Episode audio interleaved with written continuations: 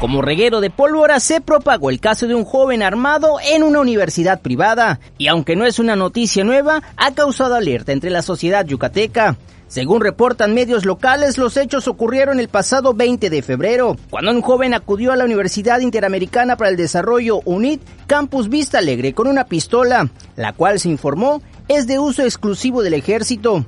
Tal parece que la situación no se tornó nada fácil, ya que un segundo alumno utilizó la pistola para atemorizar a sus compañeros y a una maestra, quien decidió salir del aula. Ante la presión de los padres de familia, el director del campus, a quien se le acusa de no saber actuar en el momento, expulsó al alumno que usaba el arma, no así a quien la llevó de manera pública, es la primera ocasión que se da a conocer un hecho como este. Cabe recordar los hechos ocurridos en Torreón, Coahuila, en una institución educativa donde un alumno disparó contra compañeros y una maestra. Informó para Peninsular.medio Equilibrio Informativo. Jesús Gómez coronavirus en México ha generado pánico en todo el país, por lo que han surgido teorías sobre los métodos de contagio, como son los checadores biométricos. Muchos centros de trabajo tienen uno de estos aparatos, en donde al menos en los ubicados en los institutos de salud, hasta los pacientes colocan el dedo en estos equipos. También en lugares en donde en general algunos de los que plasman su huella quizás han ido al baño y no se lavan las manos o han tenido contacto con secreciones nasales u oculares y luego vienen otros y otros y ponen el dedo en este dispositivo.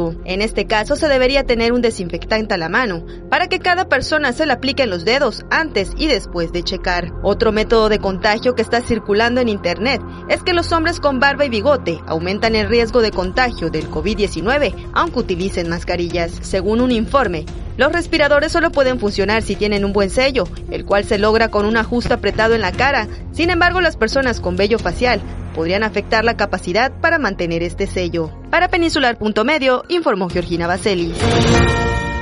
¿Eres de los que no responden cuando llaman a la puerta? Podrás hacerlo con el de la basura, con los hermanos evangélicos o con cualquiera que gustes, pero no con el INEGI. El pasado 2 de marzo arrancó en todo el país el Censo Poblacional 2020, mismo que de no responderse tendrá importantes multas que a tu cartera no le gustará.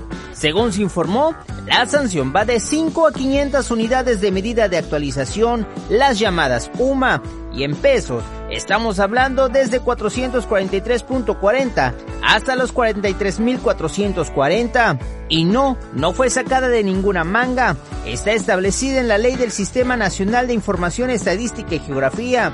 También puede ser multada o multado si ofreces datos erróneos. Así que a la próxima que llamen a la puerta, salga sonriente y conteste, pregúnteme. Informo para peninsular.medio, equilibrio informativo. Jesús Gómez.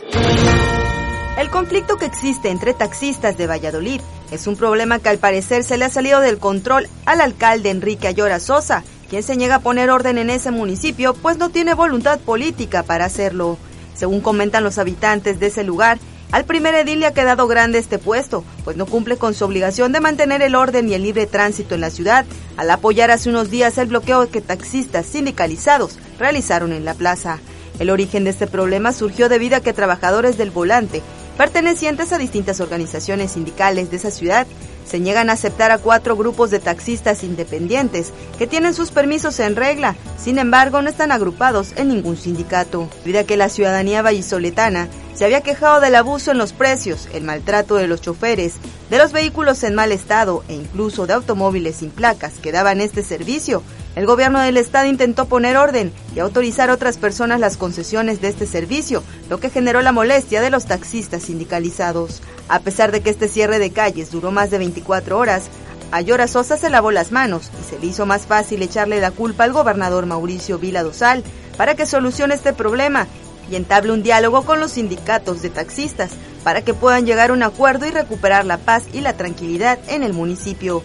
Según se ha comentado, esta situación tiene un trasfondo político, ya que gran parte de los taxistas sindicalizados dieron su apoyo a Yora Sosa durante su campaña, además de que esta situación ha dejado en evidencia las graves irregularidades y violaciones a la ley que hay en ese sector.